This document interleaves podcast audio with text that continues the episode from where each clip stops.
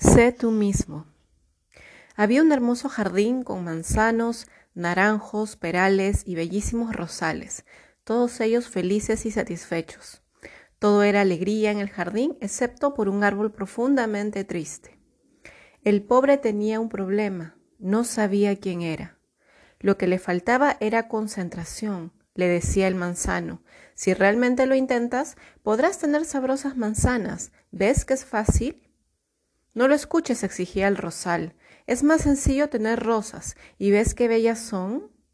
Y el árbol desesperado intentaba todo lo que le sugerían, y como no lograba ser como los demás, se sentía cada vez más frustrado.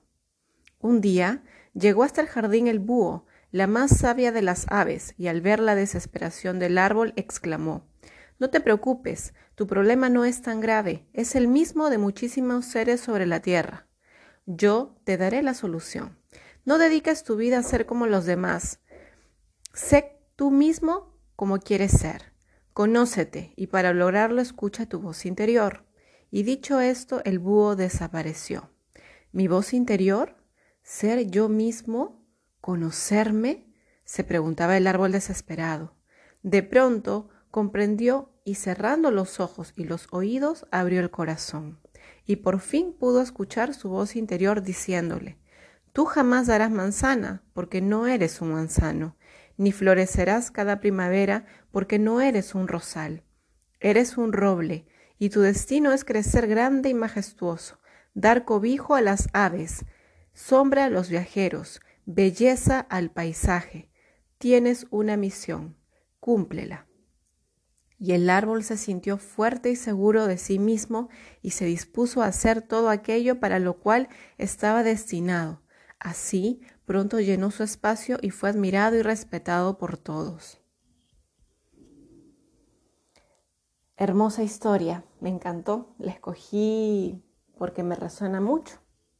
¿Cuántas veces has querido ser como los demás? Añorado la vida de alguien más, de alguien famoso, de alguien conocido, de alguien a quien tú has visto y que de repente admiraba su forma de ser, el tipo de vida que tenía, las cualidades, las aptitudes, los valores, las virtudes. Y de repente te juzgaste o te comparaste. A mí me pasó muchas veces, cuando era adolescente sobre todo, veía a otras personas y decía cómo no tener la vida de esta persona, no tiene problemas o aparentemente no los veía. Se ve muy bien, tiene mucha seguridad, no le pasan cosas malas. Siempre me preguntaba eso. Cuando empecé el camino del autoconocimiento encontré muchos maestros maravillosos y yo los admiraba tanto y decía, yo quiero ser como él, yo quiero ser como ella. Y en el camino aprendí a conocerme y me di cuenta que yo no tengo que ser como nadie más, solo tengo que ser como yo. Para eso me conozco en cada taller, en cada sesión, porque a la vez que estoy con otros, estoy conmigo y me doy cuenta de qué me gusta, qué no me gusta, qué me interesa, qué no me interesa, qué me da risa, qué no me da risa. Y así voy aprendiendo a conocerme. Yo descubrí hace un poco más de 3, 4 años cuál es mi misión. En realidad toda la vida lo supe, solo que no sabía direccionarla o enfocarla. Y al encontrar mi misión, empecé a construir lo que quería, lo que sentía que tenía que ver conmigo. Empecé a construirme. Mi misión es compartir todo lo que yo sé enfocando la atención en mis experiencias, en mi sabiduría de vida, no en los conocimientos de los demás, no en la sabiduría de los demás, sino en mi propia sabiduría en base a mis experiencias. Con esto no digo que sea la verdad ni el único camino. Yo creo que si me han pasado tantas cosas en la vida, algunas más difíciles que otras, es para compartirlas, porque sé que hay muchas personas que están pasando por situaciones similares.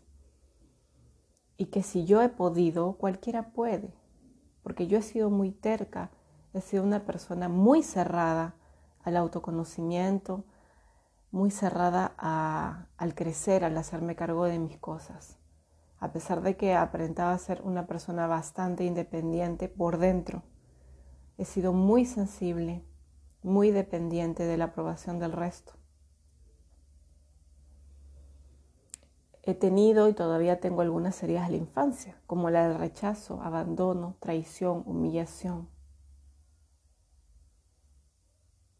Y sigo sanándolas, porque para mí hoy son un recurso y eso hace que me conozca aún más, que haya perdido el miedo de ser quien soy y sigo en el proceso. Quizás me tome toda la vida, no lo sé. Y sigo con compasión a mí misma sabiendo que me voy a seguir equivocando, que nunca voy a llegar a la perfección, porque soy un ser humano. Y en el camino reconociéndome cada vez más humilde para reconocer aquello que tengo que seguir aprendiendo. Y sencilla para poder transmitirlo de manera directa. Esa es mi labor, esa es mi misión, comunicar mis experiencias y si esto puede ayudar a alguien, bienvenido sea. Mi nombre es Eiko Caldas y yo soy especialista en autoconocimiento y desarrollo personal y te invito a que sigas escuchando los podcasts y compartiéndolos a las personas que les pueda servir. La pregunta que te dejo hoy es, ¿ya encontraste tu misión de vida?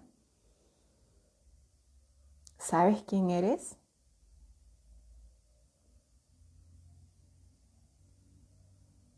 Puedes seguir escuchando mis podcasts y si puedo acompañarte en tu proceso a descubrir tu esencia y tu misión, estoy a tu disposición. Puedes contactarme por cualquiera de mis redes sociales. Te dejo un fuerte abrazo.